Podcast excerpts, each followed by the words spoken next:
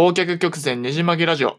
僕らは記憶を1日後に77%も忘れてしまうと言われていて、それを示したものがエビングハウスの忘却曲線なんですけど、その忘却曲線をですね、ねじ曲げるべく映像クリエイターで DJ の僕西村淳一が日々学んでいる映像、SNS、気づき、ビジネス、お金等に関してですね、忘れないようにアウトプットする僕のためだけのラジオでございます。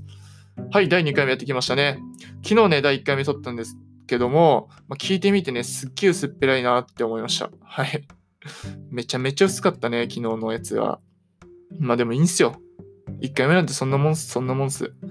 ね、これからやっぱ継続していったらね、気づいたらちょっと上手くなってるみたいなことになってると思うんでね、それを期待してね、今日もちょっと撮っていこうと思います。で YouTube の方もね、今日は撮っていこうと思うんでね、ちょっと忙しい一日になると思うんですけど、頑張っていこうかな。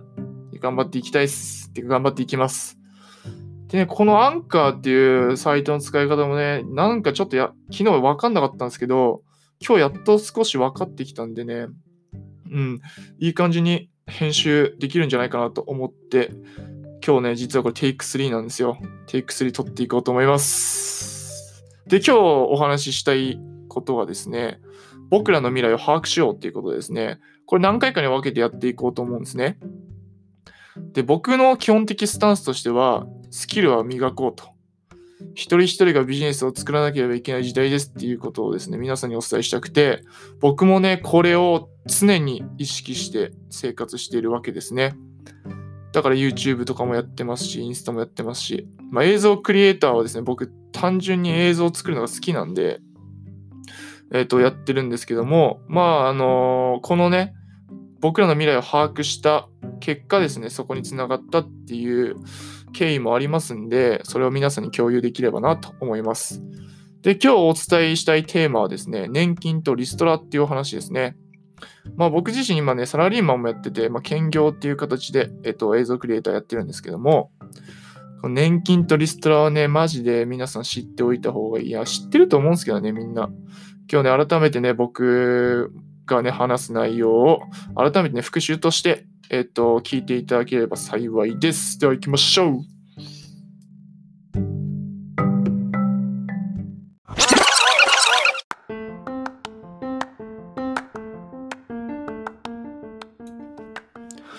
はい、年金とリストラということでですね、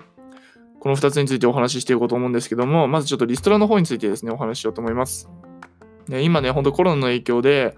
失業者っていうのがですね、どんどん増えていってですね、ニュースでもよくやってますよね。この、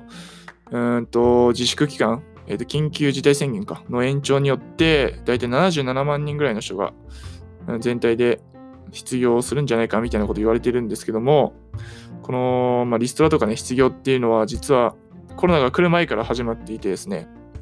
特に大手の、昔はね、大手に入れば終身雇用とかあっても安定だみたいな言われてた時代だったと思うんですけども、もうそんな時代ではありませんと。それはもう石器時代のお話ですということですね。うんよくあのニュースで僕が把握してる限りではなんかみずほ銀行とかみずほ証券とかね、あと朝日新聞とか、そういうものがですね、えっと、早期退職者を募集して、えっと、高額な退職金を払うくらい早く、えっと、やめてくれないですかみたいな。まあ、ほぼリストラですよね、これは。うん、ということ、そういう動きがですね、えっと、始まってましたということでですね。で、今後ですね、こういう動きっていうのはどんどん加速していくわけですよ。まあ、すべての業務っていうのが自動化になっていくっていうの AI とかね、のもそうなんですけど、うん、外国人労働者とかね、そういう外国人労働者の需要っていうのもどんどん今、今後ですね、高まっていくわけでして、そうなるとね、日本人っていうのは、まず給料を高くしろとも言いますし、なんかライフワークバランスがどうだとかも言いますし、それに比べてね、外国人っていうのは日本に働きに来に、働きに来てるわけなんです。わけなんで、そんなにねなんかライフワークバランスとか言わないんですよ。そんなね、日本人と変わらない給料でもどんどん働く、働かせてくださいみたいな、そういうスタンスなんでね。東京のコンビニとかほんとすごいですよね。本当に外国人だらけで。本当にそういうのが、えっと、どの企業とか企業の上層部とかまでにも行くわけですよ。日本人っていうのはやっぱり英語がどうしても弱いですよね。でも外国人の方っていうのは、まあ、基本的に英語ができて、それで他の言語もできるっていうところで、もうその部分でももうスキルがですね、えっ、と、抜けてるわけですよ。日本人と比べても、やっぱりそのレベル高いわけなんでね。そうなるとやっぱり外国人労働者の需要っていうのがどんどん高まっていくと。で、今日本の市場っていうのも、今日本景気っていうのがどんどん悪くなっていってますよね。まあ、アベノミクスでちょっと、えっと、立ち直ったとはいえですね、あれはですね、安倍さんのですね、まあ、自作自演っていうことが言われてるわけで、実際の、えっと、景気好調ではないんですよ、実は。うん、なんで全、えーと、実質ですね、日本の経済というのはどんどん停滞していってるわけなんですけども、そうなるとですね、大企業っていうのは、うん、海外にどんどん視野を入れるわけですよ。視野を広げるわけですね。すると、やっぱりどうしても、その英語ができる人とか、えーと、グローバル人材っていうのが必要になると思うんですけど、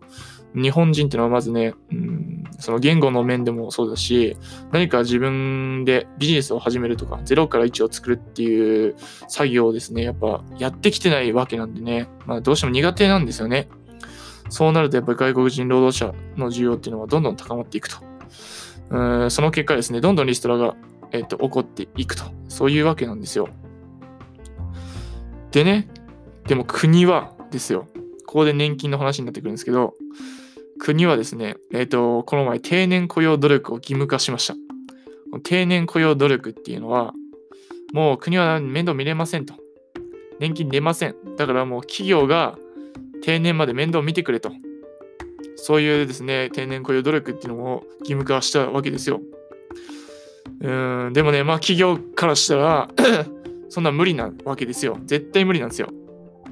そもそも僕らの定年って何歳ですか ?65 ですか ?70 ですか？なんか100年時代とか言われてるわけですけども、ね、そんなね、65歳、70歳までいたらですね、さすがに給料もだいぶ上がってるわけですよ。でそんな給料の高いですね、まあ、言ってしまえ老人ですよ。給料の高い老人をとですね、まあ、給料が安いけどよく働く若者ですね、どっちを残しておくかっていう考えると、もう間違いなく若者の方を残しておくじゃないですか。で、それで、えっ、ー、と、じゃあ65、70になってね、僕ら首に、その前か、だいたい50歳とか60歳で僕らはリストラされると。そうなったら、えっ、と、その会社でしか働いてなかった場合ですね、何もスキルをつけてなかった場合、僕らっていうのは路頭に迷うわけですよ。何すればいいんだみたいな。どうしよう、こっからってなるわけですよね。うん。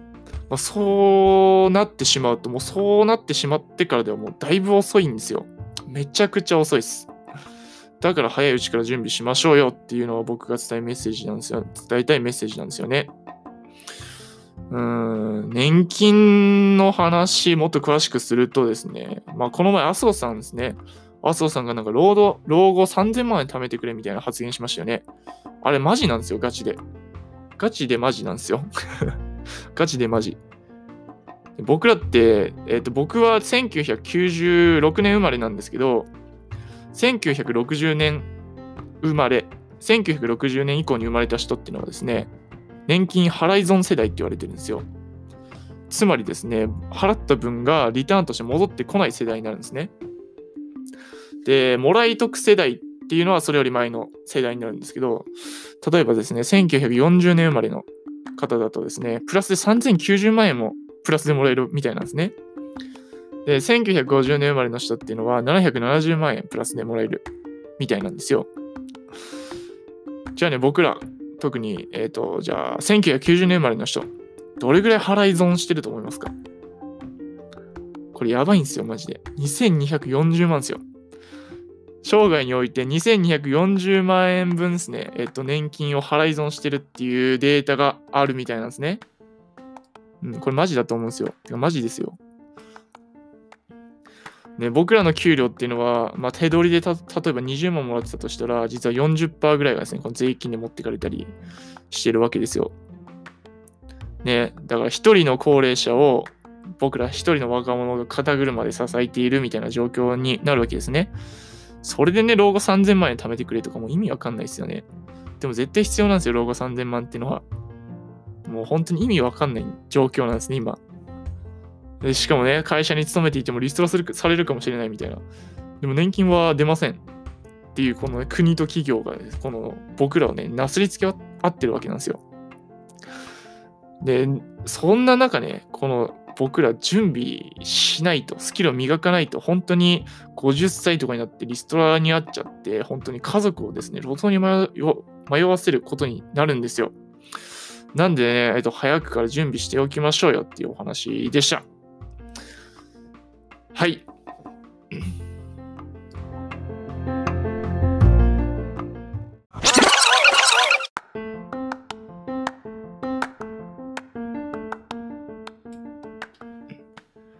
はい、ということですね。本日は年金とリストラということでお話しさせていただきました。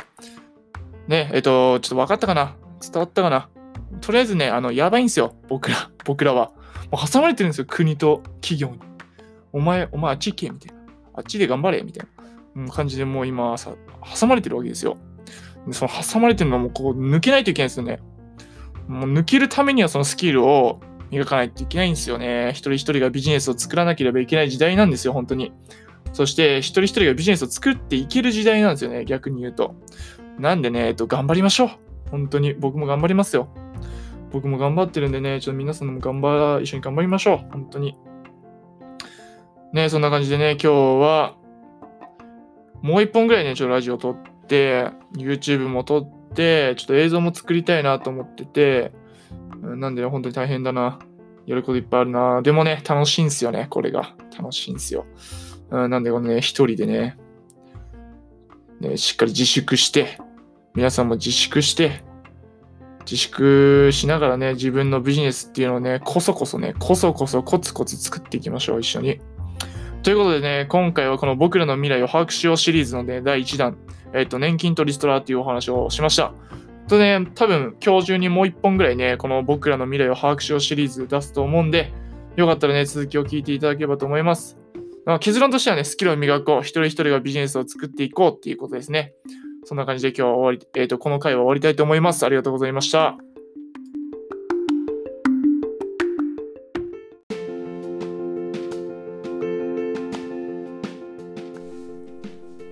忘却曲線ねじ曲げラジオ。僕らは記憶を1日後に77%も忘れてしまうと言われていて、それを示しているものがエビングハウスの忘却曲線です。その忘却曲線をねじ曲げるべく、映像クリエイターで DJ の僕、西村淳一が、日々学んでいる映像、SNS、気づき、ビジネス、お金等に関して忘れないようにアウトプットする僕のためだけのラジオでございます。はい、ということですね、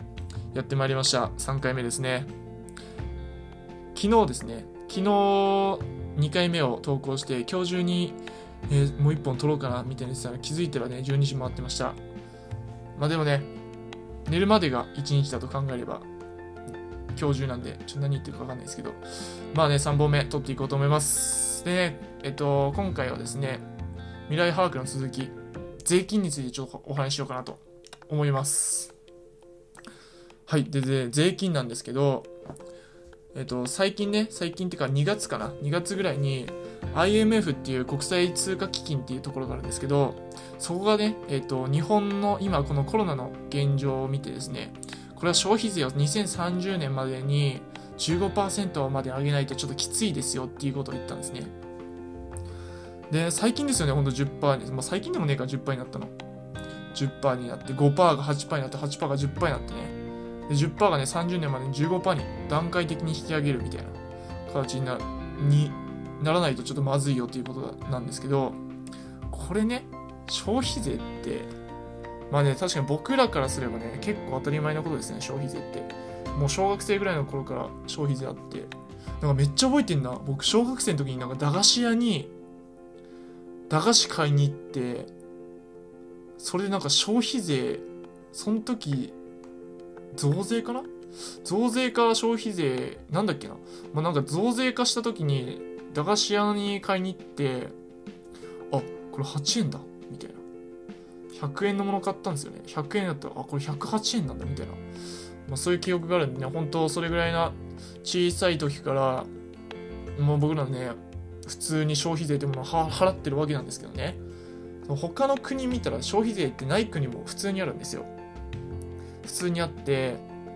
まあでもね、日本でも少子高齢化ですからね、税金っていうのはめちゃくちゃ大事なわけですよ。なんでね、えっと、もう高齢化によっても社会保障がね、社会保障費がとんでもないから、まあ、消費税をね、15%まで上げましょう。で、これね、結構納得するじゃないですか、みんな。まあ、しょうがないよね、みたいな。まあ、思いますけども、僕はね、ちょっとひねくれている思わない点がちょっとあるんですよね。うんと、まあ、あの、僕らね、失われた30年って言われている期間があるんですけど、まあ30年間ね、僕らサラリーマンの給料っていうのは上がってないわけなんですよ。手取りでね、20万ちょいとか、それぐらいですよね。でですね、まあ消費税はどんどん上がっていくと。まあ、つまりね、まあ僕らが税金をね、払う金額っていうのはどんどん割合が増えていってるわけですよ、手取りに対してね。でもね、国家公務員の給料っていうのは実は6年連続上がってるんですよ。国家公務員ですよ。国家公務員ですね。国家公務員。ね、中にはだから政治家とかね、そういう方たちの給料っていうのは6年連続上がってるわけですよ。ね、最近政治家のね、ニュース結構やってると思うんですよね。なんかその海外視察行った時に、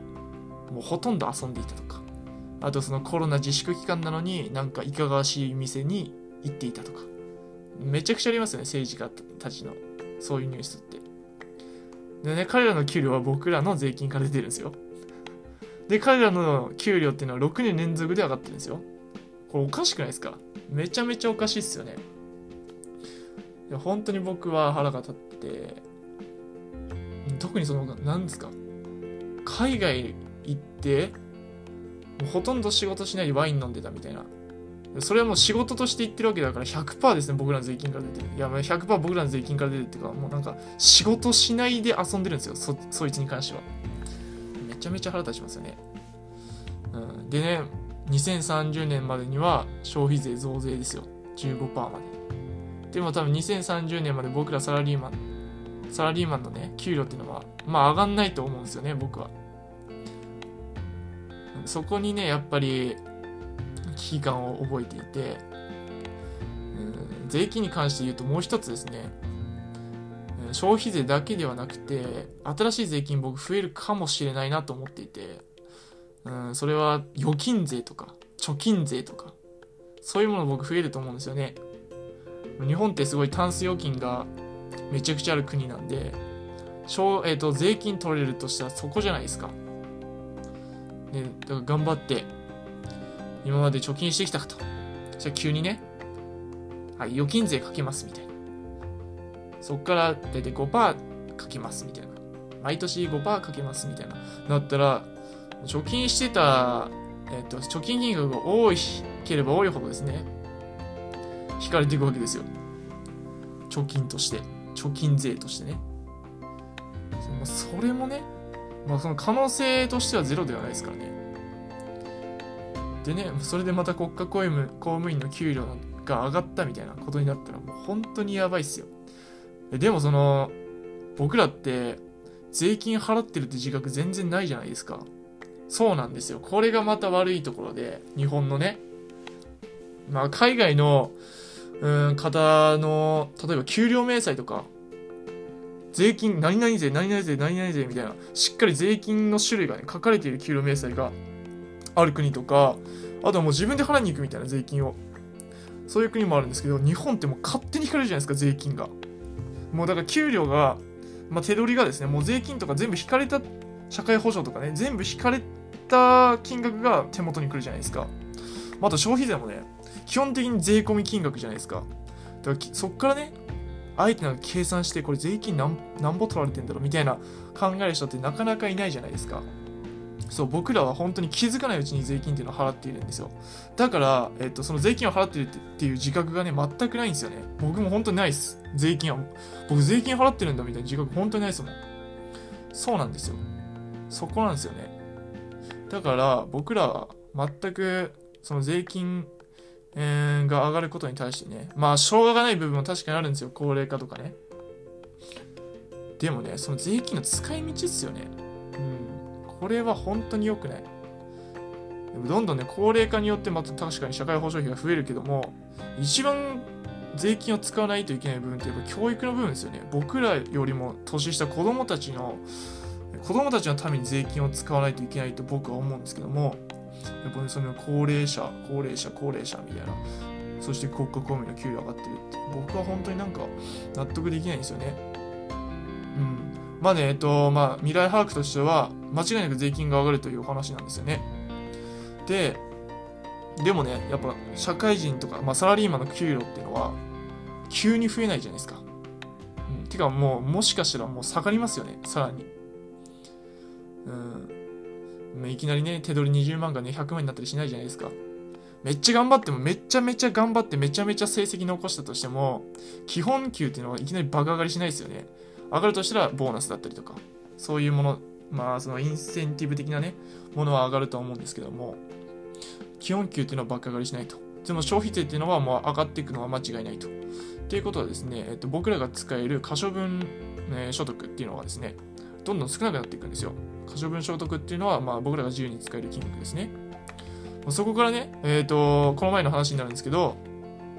あの、年金が出ないと。そして、え、ー、と、老後3000万貯めてくれと。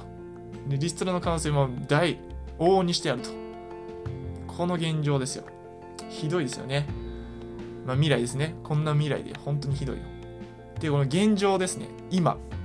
日本の、日本っていうのはアジア一位社会人が学ばない国って言われてるんですね。これね、あのね、マジだと思います。これマジだと思う。僕のね、周りのね、社会人見てもね、本当に学んでるやつはいない。ガチでいないし、こういう風にね、えっと、僕は YouTube とか、あとインスタとかも、えっと、結構頑張ってたりとか、こういうね、ラジオとかも始めるんですけど、始めるとね、大体みんなバカにしてくるんですよ。もうね、マジでね、もう僕はいろんな人にバカにされてきましたね、今まで。でもね、えっと、僕の中では完全にこういうロジックがあるんで、うん、そういう人は無視して、時にはね、LINE 僕ブロックとかしましたからね。言われすぎて。ブロックした中学の同級生とかも中にいますね。うん。まあでもね、あの、もう未来はこうなんで、やるしかないんですよ。本当に。自分のスキルって磨くしかないし、こうやって発信とかしてね、えっと、学んでいくしかないんですよ。うん。うん、なんでね、えっと、まあ、このラジオは基本的に誰も聞かないと思うんですけど、もし聞いてくれてる方がいるのであれば、本当にね、一緒にスキルを磨いてね、この真っ暗な日本の未来なんですけども、これからね、海外移住とかもね、ガチで考えないといけない時代で、そうなるとね、余計に、うん、自分のビジネスって持っていた方がね、オンラインでの自分のビジネスを持っていた方が、えっ、ー、と、まあ、生きれる可能性、生き残れる可能性っていうのは高くなってくると思うんで、うん、僕が学ぶ理由として本当にね、僕一人だったらいいんですよ。例えば一生サラリーマンで働いてたとしても、僕一人だったらね、僕が苦しむだけじゃないですか。でもね、やっぱこれからね、えっと、家族が増えたりとか子供ができたりってなると、苦しむのって僕じゃなくて子供たちですよね。それって完全に親の責任じゃないですか。貧乏な家庭に生まれた子供は、うん、あのー、親選べないですからね。だから生まれた瞬間貧乏で。うん。それってもう完全に親の責任ですよね。うんって思うんで僕はね子供たちとか、うん、将来の家族とか、まあ、今のね親もそうですけど親のためとかにもね、うん、僕は頑張らないといけないなとこんな日本の未来を勉強して思いましたはいまあねそんなところで3本目終わっていこうかなと思います今ね時間は12時40分ですねさっきね YouTube の撮影2本ぐらいしてこれからね、ちょっと編集に入っていこうかなと思うんですけどね、ほんと編集がめっちゃ時間かかるんですよね。ほんと多分1本4時間ぐらいはかかると思うんですよ。なんでね、まあ朝までコースかなと思いますね。眠たいなでも。まあでもね、めちゃめちゃ楽しいんでね。このゴールデンウィークってもう自分のこの映像クリエイター業に没頭できるんですよ。この頭のね、頭が映像クリエイター業に没頭できるっていうのはめちゃめちゃ幸せですね。他のこと考えなくていいんで。ね、サラリーマンの仕事のこととか考えなくていいんで、それがめちゃくちゃ幸せなんですよね。ということでね、今日は僕も、今日、今日は、えっ、ー、と、徹夜しますとということでね、もし聞いてる方がいれば、まあ、一緒に何か頑張っていきましょうというお話でした。よかったらね、YouTube とかインスタフォローしていただければと思います。ではまた。